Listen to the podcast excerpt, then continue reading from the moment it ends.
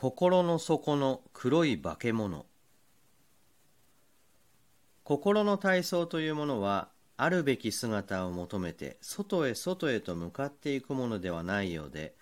やればやるほど内へ内へと入っていって己の身の程が知れてくるもののようであります。自らを顧みようという反省の勧めに始まってその反省は身勝手な反省ではなくて真実を仰いで身の程を知るというごまかしの効かない悪の自覚や悪の他力覚という仏様の働きによって気づかされたとしか言いようのないところまで随分深みに入り込んでしまったようであります。で、深みにはまり込んだついでにと言ってはおかしいが、とにかくそのどん底まで覗き込んでおこうと思うんです。で、これまで使ってきた反省という言葉を仏教ではどういうかと申しますと、残儀と言います。いやー、お恥ずかしい、残機に耐えませんな、なんていうことがあるけど、この残儀というのが、実は人間の反省のどん詰まりにあるものなのであります。そこでまず、残ですが、字から言うと、心を切る、つまり、我が心を切り刻むということでありまして、内に向かって恥じるとか、両親の痛みを感じるとかいった心を言います。そして義はどうかと言いますと、心を鬼にするわけでありまして、外に向かって恥じる心とか、悪を排する心とか言われています。つまり、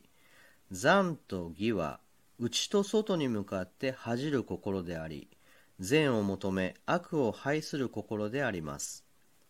この心は実に素晴らしい反省の心でありまして、お経にはこう説かれています。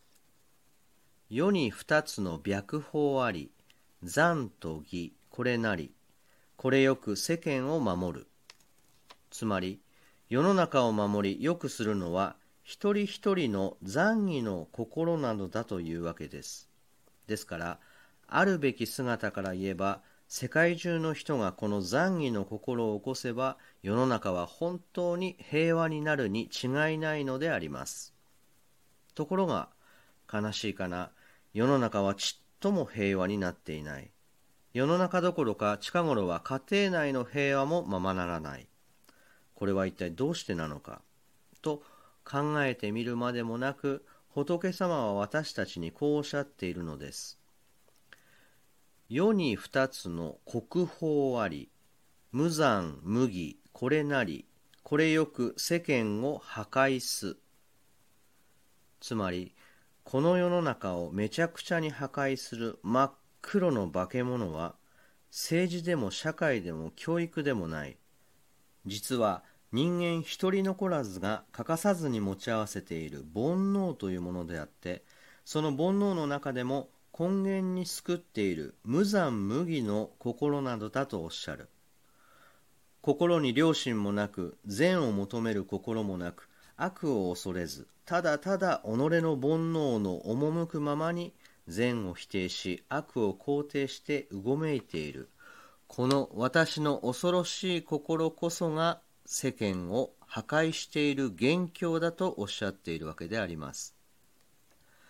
私たちはともすると外に向かってあれこれと批判しあれが悪いこれが悪いと指さすけれど